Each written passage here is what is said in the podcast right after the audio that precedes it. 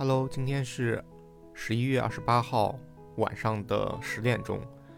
本来要睡了，但是觉得这会儿睡了可能会错过后面的两场世界杯的比赛，所以在这会儿还是录一期想推荐的一本文集。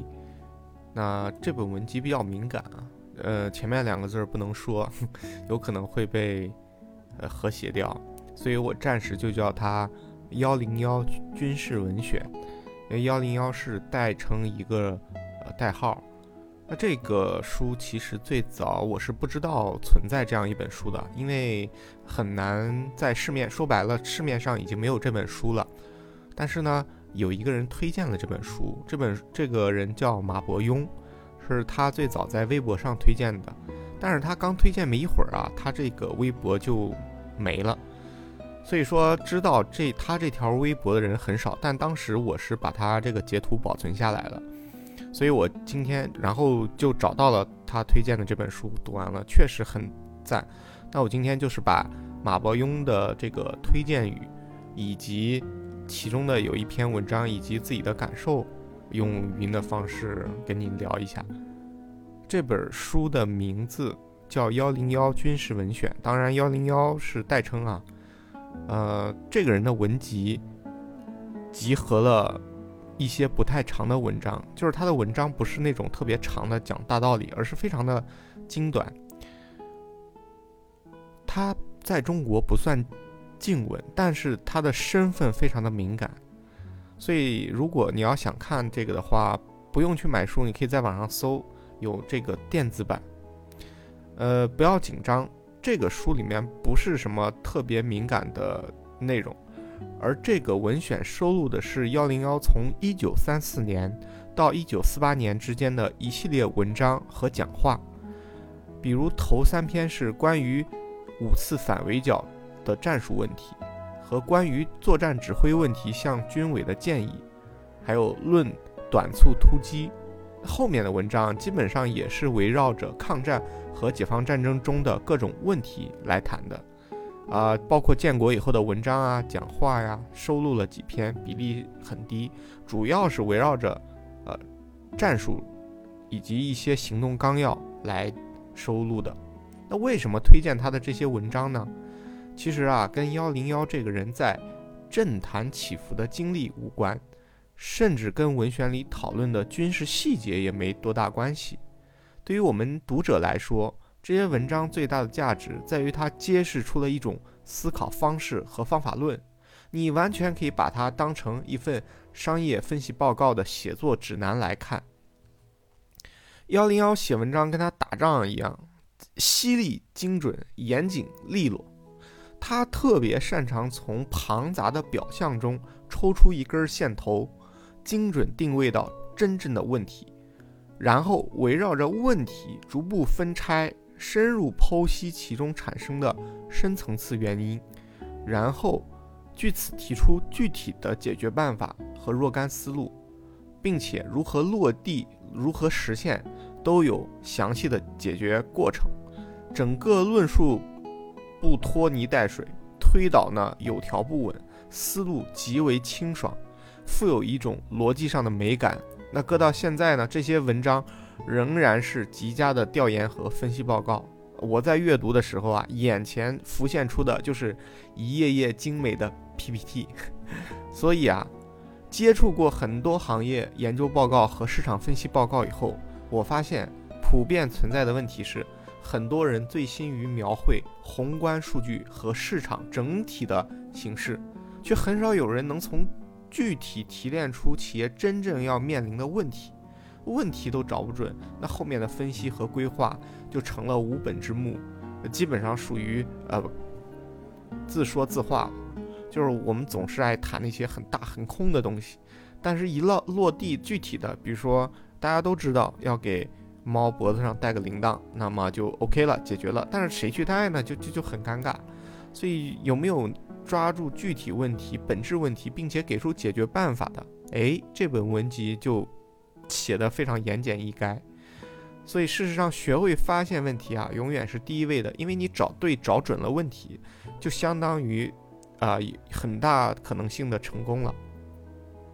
那举一个例子来说，比如其中一篇叫做《关于五次反围剿的战术问题》，幺零幺啊上来就直言不讳地表示，如果我们对这个问题没有正确的、充分的了解，那我们便不能正确的决定我们所采取的战略战术去战胜敌人。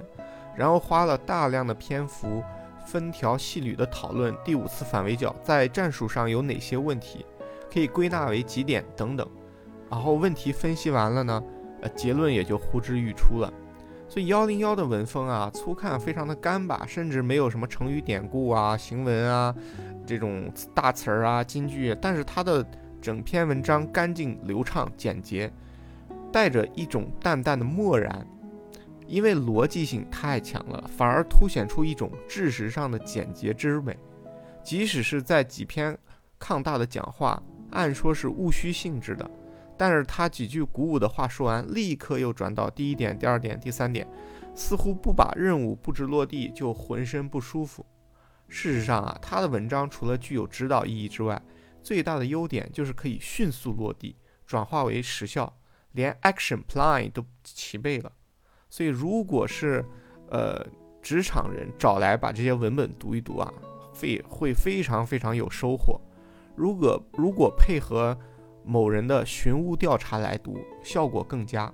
好，这是马伯庸关于这本文集的推荐语。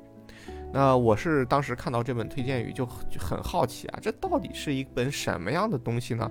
怎么会让他说的这么神乎其神？啊，又是解决问题，又能找到问题，并且逻辑严密，行文流畅。哎，然后我就去找了，果然找到了这个文集，叫《幺零幺军事文选》。那这个文选大概有这么，呃六七十篇文章吧，然后其中前面大多是都谈这种作战战术思想的，然后我是找了一篇其中比较有啊代表性的，我想把这篇文章就是读一下具体它的内容，啊关于这个文选的呃讲了些什么，那我现在要读的这一篇叫做如何。当好一名师长。一九三六年十二月，我在抗大学习以后回到前方工作的时候，啊，林军团长告诉我，中央军委决定由师政政治委员改做师长工作。当时我问军团长说：“我当不好师长。”在我的要求下，林军团长专门同我讲了一次怎样当师长的问题，讲得很深刻、很精辟。几十年来，林军团长这个指示始终鲜明地印在我的脑海里，我一直用它来鞭策自己、检查自己，作为我学习奋斗的准则。而他讲了九条，我当时记下来作为谈话的笔记。第一条要勤快，不勤快的人办不好事情，不能当好军事指挥员。应该自己干的事情一定要亲自过目、亲自动手，比如。应该上去看的山头就要爬上去，应该了解的情况就要及时了解，应该检查的问题就要严格检查，不能懒。军事指挥员切忌懒，因为懒会带来危险，带来失败。比方说，一个军军事指挥员到了营地就进房子搞水、洗脸、洗脚、搞鸡蛋、煮面吃，吃饱了就睡大觉。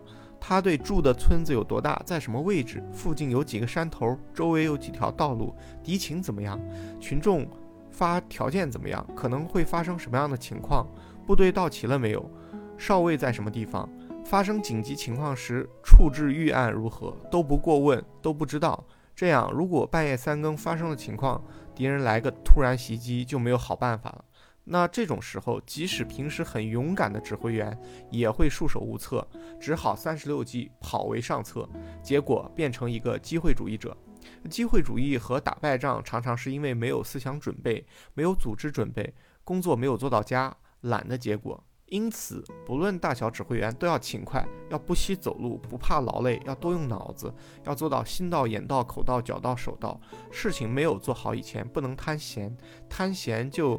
呃，隐藏着犯错的根子，什么事儿都要心中有底。凡是预则立，不预则废，雷打不动的干部，牛皮糖式的干部，不管有多大本事，都不是好干部。那这一条其实它就是，呃，机会是留给有准备的人。你所有东西心里都要有一个非常明确的呃账本，你要知道各项的数据情况、条件什么的，这些都要心中有数。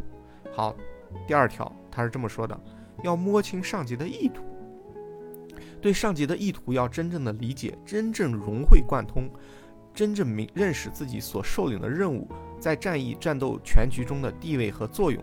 这样才能充分发挥自己的主观能动性，才能打破框框，有敢于和善于在新情况中找到新办法的创造性，才能有大勇，才能决心强、决心狠，敢于彻底胜利，有强烈的吞掉敌人的企图和雄心。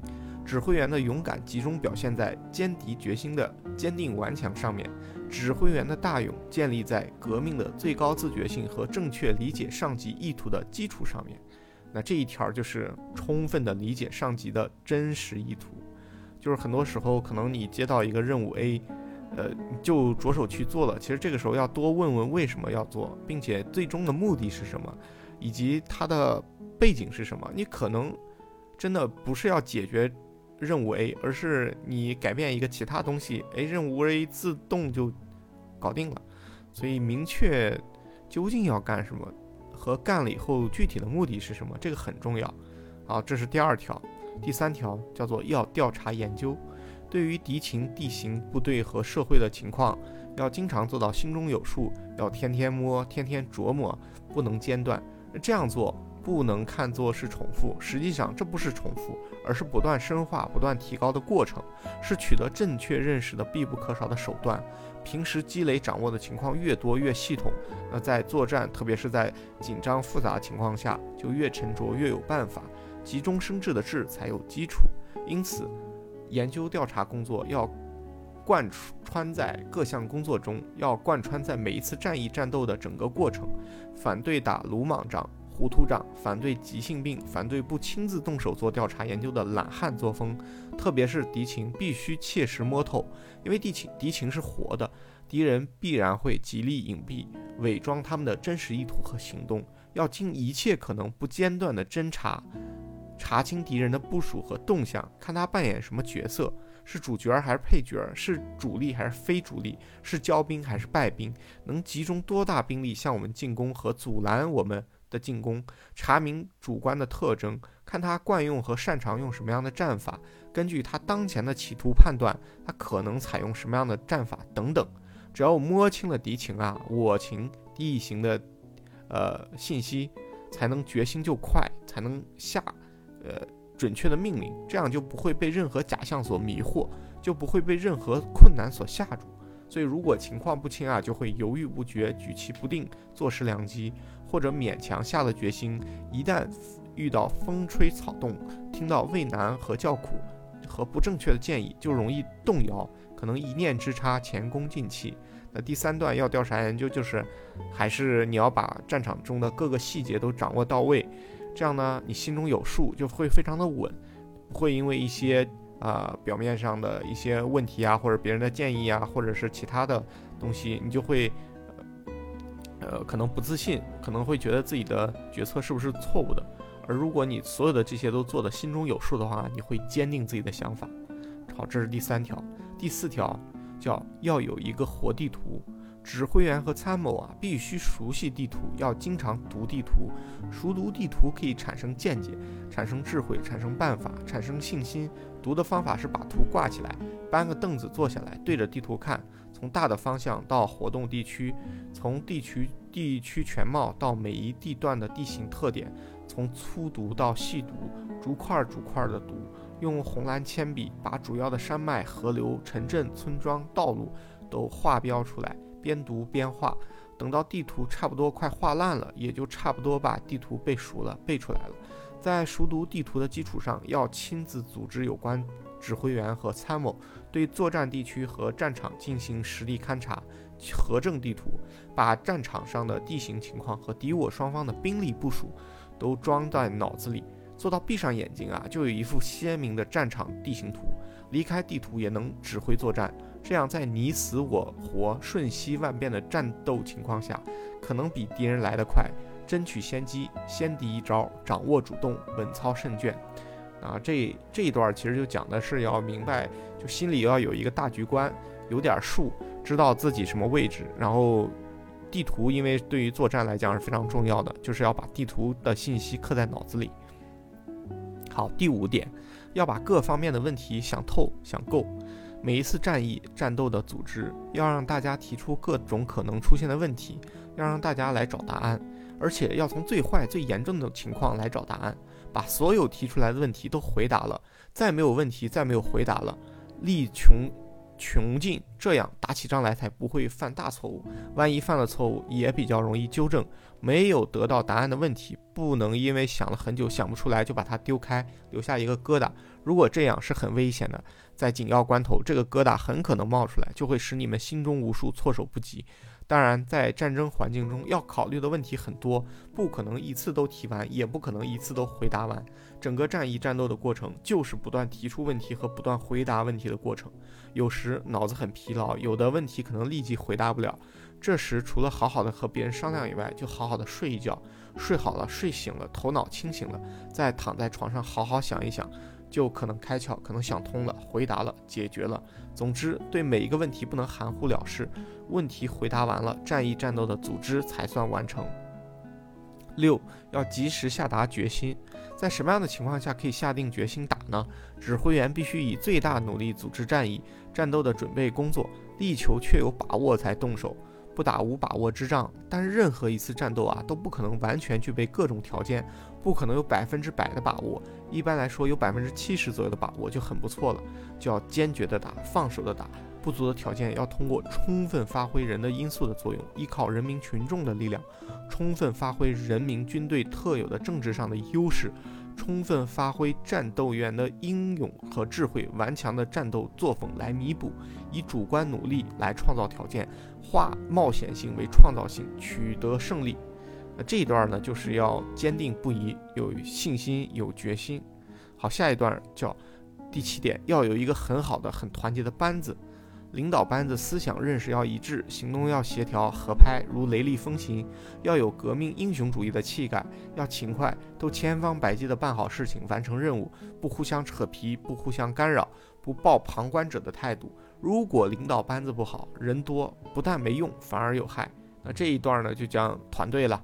你的团队要心往一处使，OKR 一致，大家都知道明确什么样的东西是要做的。方向是什么，并且你们非常的团结，不要扯皮，不要互相推诿，这是第七点。第八点，要有一个很好的战斗作风，有好的战斗作风的部队才能打好仗、打胜仗。好的战斗作风，首先是不叫苦，抢着去担负最艰巨的任务，英勇顽强，不怕牺牲，猛打猛冲猛追，特别是要勇于穷追，因为把敌人打垮以后啊。追击是解决战斗、扩大战果、彻底歼灭敌人最关键的一招。在追击时要跑步追、快步追，走不动的要扶着管共追，就是爬滚也要往前追。只要抓住敌人，才能吃掉敌人。好的战斗作风要平靠平时养成，要靠实际锻炼，要在紧张残酷的战斗中啊才能锻炼出来。不敢打硬仗、恶仗的部队啊。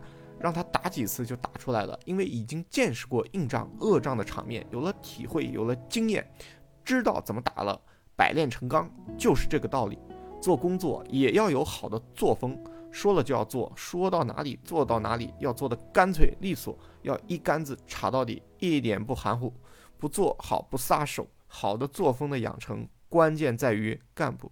强将手下无弱兵，干部的作风怎么样，部队的作风就会怎么样。因此，首先要抓好干部，要干部做出样子，影响带动部队。只要干部作风好，指挥好战斗，多打胜仗。即使是新建的部队，或者是原来基础较弱的部队，也会很快打出好的作风来，像铁锤一样砸到哪里哪里就碎。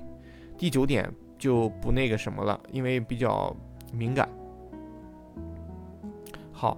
这就是，呃，其中的一篇文章，它是讲讲了八点如何当一名好的生长。师长总结一下：第一条要勤快，第二条要摸清上级的意图，第三条要调查研究，第四条心里要有一个活地图，第五条要把各方面的问题想透彻，第六条要及时下达决心，第七条要有一个很好很团结的班子，第八条要有一个很好的战斗作风，第九条，嗯，不不能说。